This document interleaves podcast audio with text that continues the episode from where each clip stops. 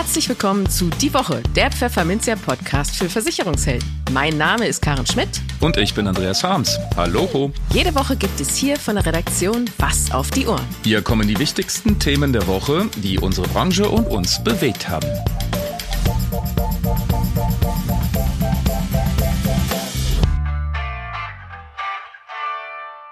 Moin aus Hamburg und herzlich willkommen zu Folge 165 unseres Podcasts. Heute ist Freitag, der 26. Januar 2024 und diese Themen haben wir heute für Sie. Im Schmolltalk sprechen wir über Geschichten, die wir fürs kommende Printheft gerade recherchieren. Außerdem fragen wir Karina Götzen von der aktuariellen Beratungsfirma Meyer-Tole Siems Kulrus, wie viel denn eine Elementarpflichtversicherung so kosten würde. Und in den News der Woche geht es um Gehälter in der Finanzbranche. Vermittler würden die Ampel abwählen, wenn heute Bundestagswahlen wären. Die BaFin hat die wichtigsten Risiken von heute ermittelt. Und trotz höherer Beiträge wechseln nur wenige gesetzlich Versicherte ihre Krankenkasse. Doch zuerst. Aus der Redaktion. Der Schmolltalk. Herzlich der willkommen. Der Schmolltalk. Herzlich willkommen. Da sind wir wieder. Hier bei uns am virtuellen Lagerfeuer. Mit Gitarre? Nein, Scholler arbeitet noch am Gitarrespiel. Ich arbeite an der Gitarre. Ich habe meine Gitarrenlernliste immer weiter vollgehauen. Ich habe inzwischen 70 oder 80 Titel drin, aber. Wow. Ja, ich kann die alle noch nicht spielen. Das ist erstmal das ist reines Wunschdenken. Ja. So, aber so. ums Gitarrespielen ja. soll es heute auch gar nicht gehen, sondern es geht um ein paar schöne Themen, Printheft. Aber zuerst machen wir äh, eine Nachlese zu letzten Mal. Es hat sich nämlich tatsächlich was getan, Scholle. Was ist passiert? Ja, Pfefferminzia bewegt die Welt. Ähm, wir haben tatsächlich einen Leserbrief, äh, Leserbrief, einen Hörerbrief bekommen yeah. an, yeah, an Redaktion. An, an Redaktion pfefferminzia.de. Da hatte uns ein Zuhörer geschrieben und äh, nach dem Link gefragt, äh, unter dem er sich das Webinar angucken kann ähm, zum Thema, wie kriege ich Kunden, wie fange ich Kunden auf Social Media? Und äh, dieser Zuhörer hat natürlich ein Jahresabo gewonnen von Ein Freiabo natürlich. Ein Freiabo, nee, darf er selber bezahlen. Nee, ja, Frei, nein, Freiabo gewonnen äh, und das ist toll. Ja, und der mich zweite, sehr gefreut, tatsächlich. Ja, und der zweite Effekt ist, äh, Pfefferminzia bewegt die Welt. Ähm, ja, meine Frau hat mir mitgeteilt, sie will jetzt einen Passworttag auch bei sich einführen. Ach, einen Tag regelmäßig, an dem sie ihre Passwörter ändert. Das Sehr heißt, gut, Mensch, siehst du mal. Ne? Wenn Schön. wir so etwas bewirken können und die Sicherheit im Land erhöhen, die Cybersicherheit. Und jetzt kommt, jetzt müsst ihr euch die pathetische Melodie im Hintergrund denken, die Violinen. dann hat das alles hier auch einen Sinn. Ich habe ja auch tatsächlich ein Backup meines Arbeitsrechners machen wollen. Ich habe es auch angefangen. Der dritte Punkt. ja, aber als, ich, als er dann schon über Nacht lief, war er immer noch nur zu 64 Prozent fertig. Mm. ich, ich, sag ja. ich muss das mal aufs Wochenende verschieben. Das waren irgendwie ein paar Gigabyte, also ein paar hundert Gigabyte. Das hat dann ein bisschen in die Knie gezogen. Schmidolino, ich sage ah. doch, du arbeitest zu viel. Da sammelt ja, sich nein. zu viel an. Das ist dann der Effekt. Aber der Wille ist da.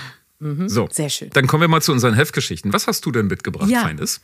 Also wir haben ja ein ganz schönes Sammelsurium an Themen dieses Mal, finde ich. Also wir haben zum Beispiel von unserem Gastautoren äh, Jens Lehmann, der schaut sich ein bisschen an, wie man mit BAV, betrieblicher Krankenversicherung und betrieblicher Arbeitskraftabsicherung so in, die, in den Fachkräftemangel äh, was entgegenzusetzen haben könnte, wenn man das als Arbeitgeber anbietet.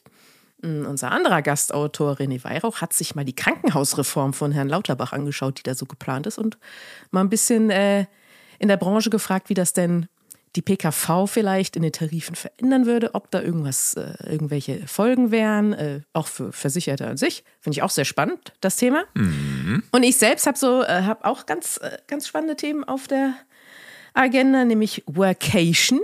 Workation. Zum einen. Ja, das neue Modewort. Das ist ja eine, äh, eine Verbindung von Work, also Arbeit, und Vacation, also Urlaub. Man macht also im, am Urlaubsort quasi, kann man arbeiten. Oder man urlaubt am Arbeitsort, wie man es auch auffassen will. Für mich ist jeder Arbeitstag ein Urlaubstag, Schmidto. Habe ich das schön gesagt? Ja, das hast du sehr schön gesagt. Ja, ne? Wieso glaube ich dir das nur nicht so? Ach, ich weiß auch nicht. genau. Und das ist nämlich gar nicht so einfach, aber wie man sich das vorstellt. Also es ist auch wieder so ein bisschen Richtung äh, Fachkräftemangel und was Arbeitgeber denn Tolles machen können. Denn natürlich ist das für den Arbeitnehmer schön, wenn es geht, dass man sagt, okay, ja, du kannst von Malle aus arbeiten oder von was weiß ich wo. Aber leider ist es nicht so einfach für den Arbeitgeber, weil gerade je länger das dauert, der Aufenthalt dort, spielt natürlich wieder allerhand in Sachen Sozialversicherung, Steuern, Versicherungsschutz und was man da alles beachten muss. Äh, Gibt es eine ganze Latte an Sachen. Weil man im Ausland sozusagen sitzt oder wie? Genau. Ah.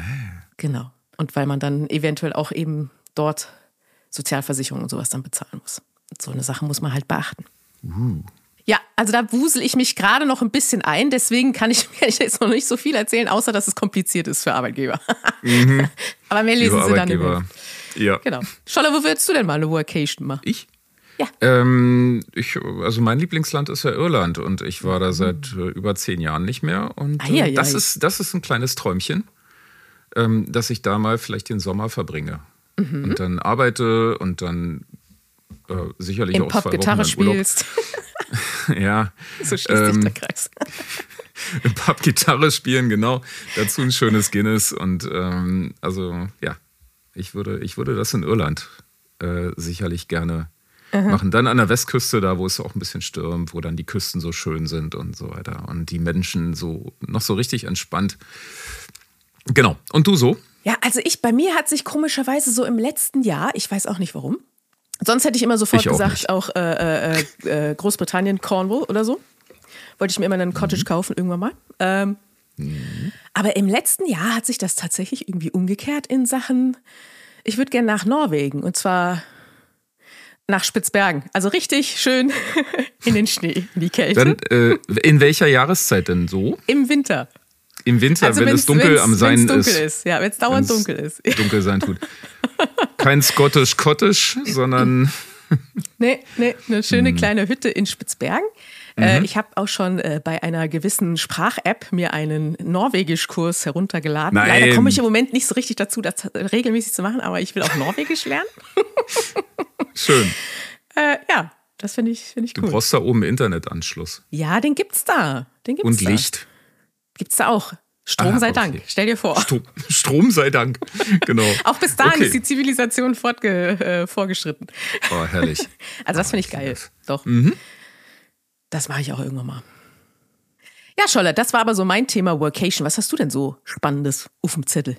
Ich habe mich für die kommende Ausgabe mit stillen Lasten auseinandergesetzt. Mhm. Ähm, die sind so still, die hört man nicht, deswegen muss ich drüber schreiben.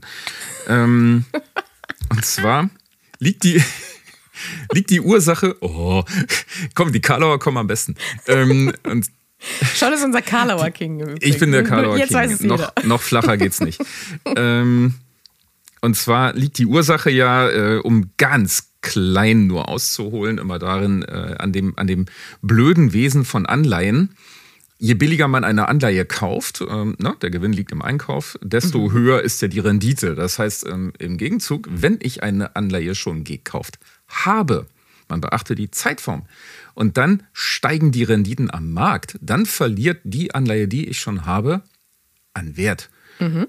Das hat am Ende dazu geführt, und die Zahlen habe ich hier vor der Nase, ähm, dass nachdem die Zinsen und Renditen am Anleihenmarkt ja Jahre, Jahrzehnte lang nur gefallen waren, haben die Versicherer Ende 2021 vor der Zinswende auf 155 Milliarden Euro sogenannten stillen Reserven gesessen. Das sind mhm. also Kursgewinne, die entstehen, wenn ich Anleihen gekauft habe und sie im Wert gestiegen sind. Das sind stille Reserven. So, ja. dann kam die Zinswende die Renditen am Anleihemarkt sind zuerst eingebrochen in freudiger äh, Vorausschau auf steigende Zinsen. Dann hat die EZB irgendwann auch den Leitzins bewegt. Das war Monate später. Ja. Aber die Anleihekurse waren schon eingebrochen und Ende 2000, oh Mann, da darf man nicht durch. Ende 2022 sind aus den 155 Milliarden Euro Reserven 110 Milliarden Euro ähm, stille Lasten geworden. Das heißt, ja. nicht realisierte okay. Kursverluste. Das ist ein ganz schönes Brett. Mhm. Ähm, das sind also äh, 260 Milliarden Euro Differenz. So, was passiert damit? Genau, wie wirkt sich das denn aus? erstmal gar nicht. Okay. Denn ähm, solange man die Anleihe nicht verkaufen muss. Richtig, ah, äh, genau so ist es. Denn Versicherer müssen den Verlust nicht abschreiben. Das erlaubt mhm. das HGB. Das ist so eine deutsche lustige Eigenart. Gemildertes Niederstwertprinzip heißt das für die mhm. äh, Bilanzfüchse unter uns. Ähm, das heißt, es passiert eigentlich tatsächlich erstmal nichts, wenn die Versicherer nicht gezwungen werden, die Anleihen zu verkaufen. Was könnte die Versicherer zwingen? Wer könnte sie zwingen, Anleihen zu verkaufen? Der Kunde, wenn mhm. er seine Versicherung kündigt, weil er jetzt auf ein Festgeld 4,5 Prozent kriegt oder so. Oder weil er kein Geld mehr hat, um sie weiter zu besparen. Dann könnte der Versicherer gezwungen sein, ähm, die stillen Lasten zu realisieren, äh, damit er den Kunden auszahlen kann. Und dann mhm. äh, kann das für Verluste sorgen. Ähm, noch ist es ruhig an der Storno-Front. Gut. Ähm, und ähm, jetzt äh, überschlagen sich natürlich auch viele Leute mit Prognosen. Ja, die stillen Lasten, es werden immer mehr. Ähm, dazu kann ich eine kleine Beruhigungspille verteilen. 2023, ich glaube nicht, dass es noch mehr geworden ist, denn am Anleihemarkt haben sich nach dem krawalligen Jahr Ende 2022 da hat sich 2023 gar nicht mehr so viel getan. Mhm. Die Renditen, der Leitzins ist zwar weiter gestiegen, aber der hat mit den Anleiherenditen nicht viel zu tun. Mhm. Die Anleiherenditen sind eher seitwärts gelaufen. Okay. Ja, das heißt, ähm, da dürfte gar nicht so viel ähm, mehr noch hinzugekommen sein. Also die so 155, vielleicht mehr, vielleicht weniger. Ähm, und dann greift so vieles ineinander. Was machen jetzt die Versicherer mit diesen stillen Lasten? Also nutzen ja. sie die Zinszusatzreserve? Bla bla bla. Es geht dann immer weiter. Aber mehr dazu erfahren Sie Richtig. der Von Teaser. In der nächsten Ausgabe des Heftes. Genau. Äh, ich gucke gerade mal, wann es erscheint. Ich glaube am 14. Februar wenn ich mich jetzt nicht irre. Ich habe hier so eine Liste, wann wir was beim Drucker abliefern müssen. Mm. Nächste Woche Freitag im Die Übrigen. Spannung ist auch kaum auszuhalten, finde ich. Und wann wir dann erscheinen. Leute, wenn ihr es knistern hört, das ja, 14. ist die Spannung. Februar. Ja. 14. Februar, Mittwoch, 14. Februar erscheint das Heft. Wir veröffentlichen dann auch immer eine News und wenn Sie unser Newsletter abonniert haben, kommen Sie da quasi nicht dran vorbei, dass Sie erfahren, dass das Heft erschienen ist. Von daher, wenn Sie mal abonnieren wollen, immer gern, immer gern. Ob Sie wollen oder nicht, wir teilen es Ihnen. genau. Ja, Scholle. Haben wir sonst noch was zu bequatschen heute? Nö. Eigentlich nicht, ne? Nö. Da haben wir wieder schön geschmollt. Dann ne? weiter im Text. Im Gespräch. Immer wenn es zu schlimmen Überschwemmungen kommt, flammt sie wieder auf. Die Diskussion um eine Pflichtversicherung gegen Elementargefahren. Die Aktuare der Beratungsfirma Mayatole Siems Kohlrus, kurz MSK, haben jetzt mal berechnet, was das denn die Hausbesitzer kosten würde. Mit Karina Götzen, leitende Beraterin von MSK, sprachen wir über eben diesen Preis und ob es eine Pflichtversicherung überhaupt braucht. Hallo Frau Götzen und ganz herzlich willkommen bei uns im Podcast. Schön, dass Sie da sind. Ja, hallo und vielen Dank, dass ich zu Gast sein darf. Ja, wir wollen uns heute übers Wetter unterhalten. Passenderweise ist heute, wo wir das aufnehmen, am Mittwoch überall Sturm und windig in Deutschland. Aber wir wollen so ein bisschen mehr in Richtung Wasser gehen, nämlich die Überschwemmungen an Weihnachten haben ja nun mal wieder gezeigt, wie schnell es doch gehen kann, dass Regen zu Problemen führt, was bei Wohngebäuden und sowas angeht. Was schätzen Sie denn, wie hoch die versicherten Schäden sein werden, die da über die Weihnachtsüberschwemmungen, die da so angefallen sind? Wir haben Anfang Januar, in der ersten Januarwoche, eine erste Schätzung rausgegeben und haben dort den versicherten Schaden auf eine Milliarde Euro eingeschätzt. Das umfasst sowohl private als auch gewerbliche Gebäude, als auch die Hausrat-, Inhalts- und Autokaskoversicherung. Mittlerweile haben ja einige Versicherer auch über die tatsächlich eingetretenen Schäden berichtet. Und danach kann man schon davon ausgehen, dass der tatsächliche Schaden doch einige hundert Millionen Euro niedriger ist. In Summe kann man also sagen, das ist schon ein Ereignis, was relevant ist für die Versicherungswirtschaft. Auch die Rückversicherer werden wohl belastet sein. Aber in Summe ist die Versicherungswirtschaft nochmal mit einem blauen Auge davon gekommen. Mm, glimpflich davon gekommen, wenn man das mit anderen vergleicht. Genau. Wie hat man denn so einen Pi mal Daumenwert, wie viele Häuser denn versichert waren überhaupt gegen Elementargefahren? In den Gebieten, die da betroffen waren? Ja, also insgesamt sagt man, dass in Deutschland etwa 50 Prozent der Gebäude gegen Elementar versichert sind. Diese Anbündelung der Elementarversicherung ist sehr unterschiedlich regional. Historisch bedingt in Baden-Württemberg noch am höchsten. Da sind sogar fast 90 Prozent der Gebäude versichert. Tatsächlich ist es so, dass in den Gebieten in Niedersachsen, die jetzt jüngst von dem Hochwasser betroffen waren, noch weniger Gebäude gegen Elementar versichert sind. Das ist etwa nur ein Drittel der Gebäude. Mhm. Natürlich ein deutlicher Unterschied. Was glauben Sie denn, woran es liegt, dass die Leute da noch regional zurückhaltend sind? Ich meine, man sieht ja schließlich in den Medien eigentlich oder in den Nachrichten eigentlich immer wieder inzwischen irgendwelche Nachrichten über Unwettergefahren. Nicht unbedingt immer nur in Deutschland, aber gefühlt vergeht ja kaum ein Tag, wo nicht irgendwo Überschwemmung ist oder Sturmschäden oder was weiß ich. Richtig. Insgesamt treten aber Überschwemmungen immer noch recht selten auf, insbesondere auch im Vergleich mit zum Beispiel Stürmen. Und die Gebäudebesitzer, die sich ihres Risikos bewusst sind, weil sie zum Beispiel ein Gebäude an fließenden Gewässern haben, für die ist es aktuell schwierig, auch Versicherungsschutz zu bekommen. Und wenn dann nur mit hohen Prämienzuschlägen oder hohen Selbstbehalten. Mhm. Und gerade bei Starkregen sind dann auch Gebäudebesitzer von Überschwemmungen betroffen, die gar nicht damit gerechnet hätten. Weil so Starkregenereignisse treten oft in Regionen erstmalig auf und sehr zufällig. Das heißt, es kann viele Regionen geben, da haben wir bisher noch gar keine solche Ereignisse beobachtet. Aber sie können jederzeit auftreten und den Gebäudebesitzern ist dann gar nicht bewusst, dass im Falle eines Starkregenereignisses auch ihr Gebäude gegen Überschwemmung gefährdet ist. Okay, also einfach noch nicht unbedingt das Risikobewusstsein da, was ja dann auch Versicherungsvermittler natürlich auf den Plan rufen könnte, dort noch besser auf das Risiko hinzuweisen. Nun gibt es ja aber jedes Mal, wenn es zu solchen Überschwemmungen kommt, die ja durchaus erheblich dann sein können, auch die Forderung nach einer Elementarpflichtversicherung. Was halten Sie denn von der Idee? Würde das denn überhaupt etwas bringen? Zumindest würde es dazu führen, dass alle Gebäudebesitzer im Schadenfall dann auch versichert sind. Insbesondere auch die in exponierten Lagen, für die es halt bisher schwierig ist, Versicherungsschutz zu bekommen. Gerade nach so einem Ereignis ist das Thema einer Pflichtversicherung natürlich immer hochbrisant und auch sehr politisch. Ich persönlich kann viele Argumente für eine Pflichtversicherung nachvollziehen, aber genauso viele gegen eine Pflichtversicherung, die ich nachvollziehen kann. Und deswegen bin ich froh, dass meine Aufgabe als Aktuarin ist, das Zahlenmaterial zu liefern. Also viele der Lösungsvorschläge und Ansätze, die auch diskutiert werden, die lassen sich gut quantifizieren. Und da können wir das Zahlenmaterial dann auch zu liefern. Sehr gut. Sie haben ja nämlich auch die Rechenmaschinen mal angeworfen, um mich mal zu ermitteln, wie viel denn so eine Pflichtversicherung kosten würde. Wie sind Sie denn dabei vorgegangen und wie ist das Ergebnis? Wir begleiten Gebäudeversicherer schon seit über 20 Jahren bei der Risikokalkulation. Und die Modelle, die zur Einschätzung des Risikos verwendet werden können, die sind in den letzten Jahren immer ausgefeilter geworden. Insbesondere auch das ZÜR-System des VDS liefert halt ein hervorragendes Instrument, um adressgenau zu bewerten, wie hoch denn das Elementarrisiko ist. Und daneben haben wir uns selbst auch in den letzten Jahren immer mehr mit der Naturgefahrenmodellierung beschäftigt. Und die Erkenntnisse, die können wir kombinieren mit historischen Bestands- und Schadeninformationen von mehr als 20 Gebäudeversicherern, die in unserem Gebäudedatenpool Mitglied sind. Und wie viel dann eine Pflichtversicherung konkret kosten würde, das ist halt abhängig auch von der Ausgestaltungsform einer solchen Pflichtversicherung.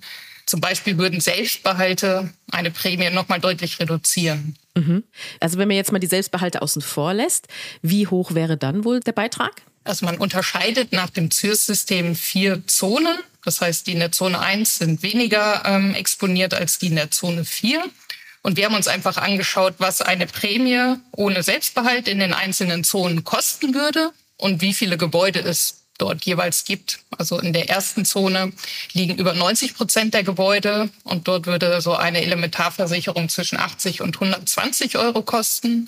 In der höchsten Zone dann deutlich über 2000 Euro. Und wenn man das zusammenführt, halt mit der Verteilung, wie viele Gebäude es wo gibt, dann kommt man so auf etwa 190 Euro Prämie vor Selbstbehalt. Das geht ja, würde ich sagen. Das ist auch machbar.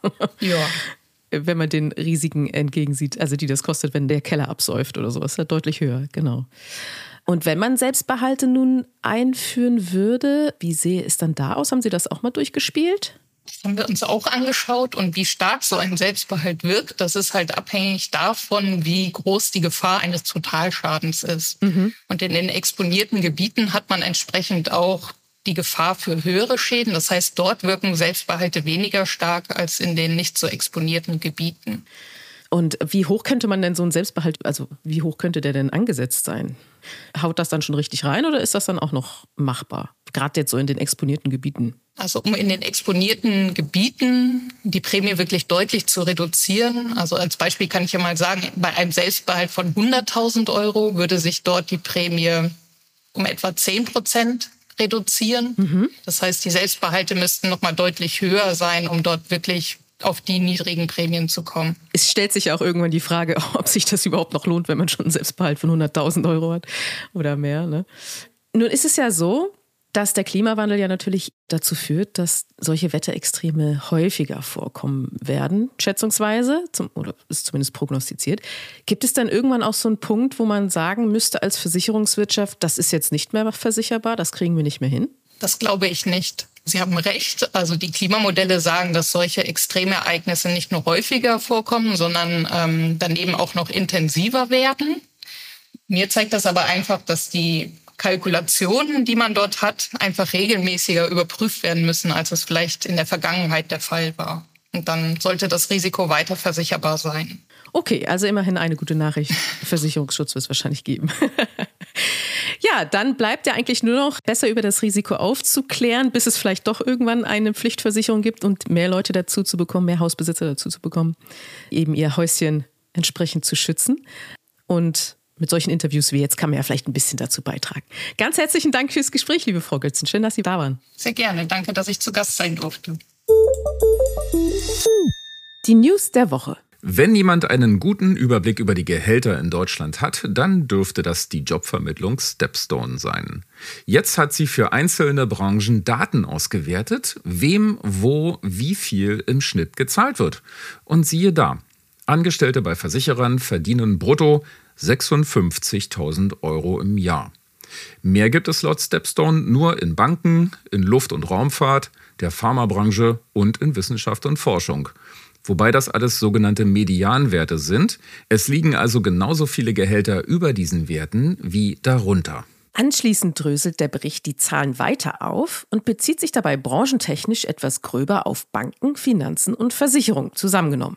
Dort beträgt der Median 57.000 Euro und liegt nur hinter Ärzten mit 94.750 Euro. Auf die Geschlechter bezogen zeigt sich ein sogenannter Gender Pay Gap von 18 Prozent. Das heißt, Frauen bekommen 18 Prozent weniger Geld als Männer. Allerdings weist Stepstone auch eine Lücke aus, die es um strukturelle Unterschiede bereinigt hat. Zum Beispiel Qualifikation, Tätigkeit, Anstellungsart und Anstellungsumfang. Dann beträgt der Gap 6,6 Prozent. Hat jemand einen Hochschulabschluss in der Tasche, gibt es im Mittel 65.500 Euro. Wenn nicht, dann lediglich 52.000 Euro. Und Menschen mit Personalverantwortung bekommen 72.000 Euro und alle anderen 53.250. Bei den Bundesländern ganz vorn liegen Hamburg mit 64.000 Euro und Hessen mit 62.750 Euro. Ziemlich genau ein Drittel weniger bekommt man hingegen in Sachsen-Anhalt und Thüringen mit jeweils 43.250 Euro. Das sind die Schlusslichter. Also auf nach Hamburg.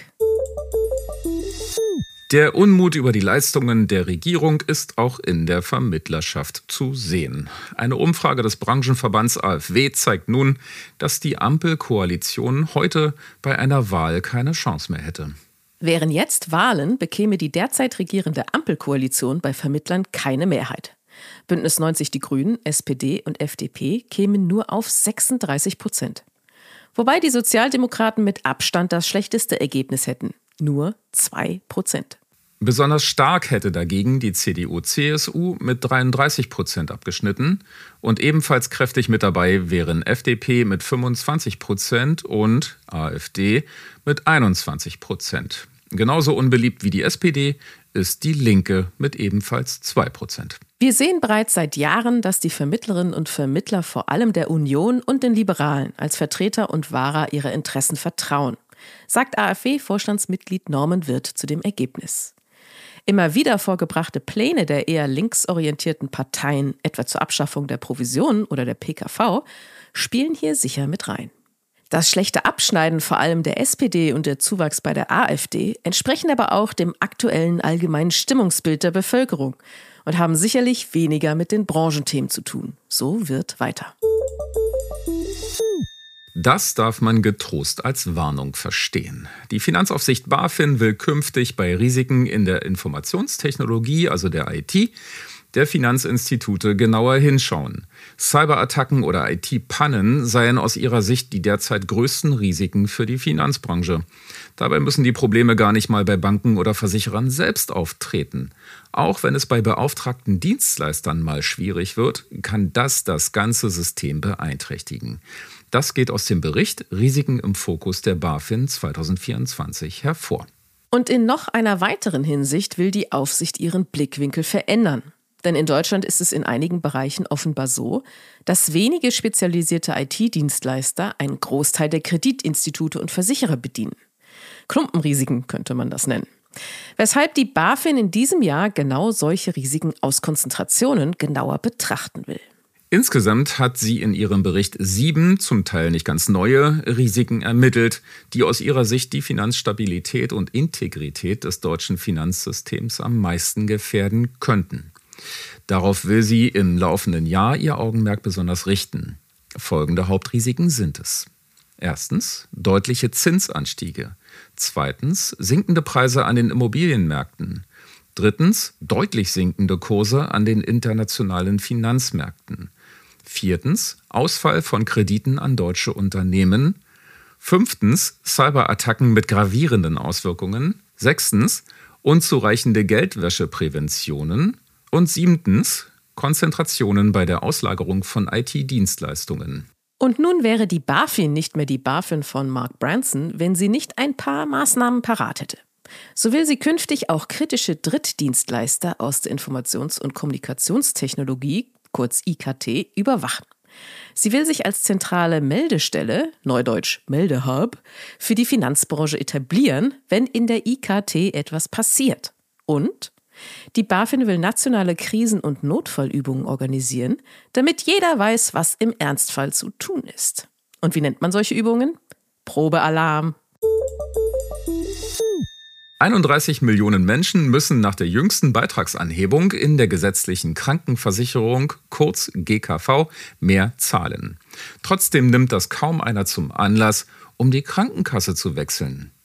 In einer Umfrage des Vergleichsportals Check24 gaben nur 14 Prozent der Befragten an, ihre Krankenkasse kürzlich gewechselt zu haben oder das bald tun zu wollen. Ein Jahr zuvor waren es 12 Prozent. Am wechselfreudigsten sind danach die jungen Versicherten zwischen 18 und 24 Jahren. Hier haben 26 Prozent kürzlich ihrer Krankenkasse den Rücken gekehrt und sich eine neue gesucht. Die geringste Wechselbereitschaft gibt es dagegen in der Gruppe der über 55-Jährigen mit 6 Prozent. 45 der 95 gesetzlichen Krankenkassen haben ihren Zusatzbeitrag zum 1. Januar 2024 angehoben. Dadurch zahlen die Verbraucher bis zu 449 Euro mehr pro Jahr. Bis zum 31. Januar haben gesetzlich Versicherte ein Sonderkündigungsrecht wenn Ihre aktuelle Krankenkasse den Zusatzbeitrag zum Anfang des Jahres erhöht hat. Und das war es mit dieser Podcast-Folge. Abonnieren Sie die Woche doch gleich auf einer der gängigen Plattformen und hinterlassen Sie dort gerne eine Bewertung. Dann hören wir uns auch garantiert am kommenden Freitag wieder. Bis dahin gilt wie immer, bleiben Sie optimistisch, genießen Sie das Wochenende und kommen Sie gut in die neue Woche.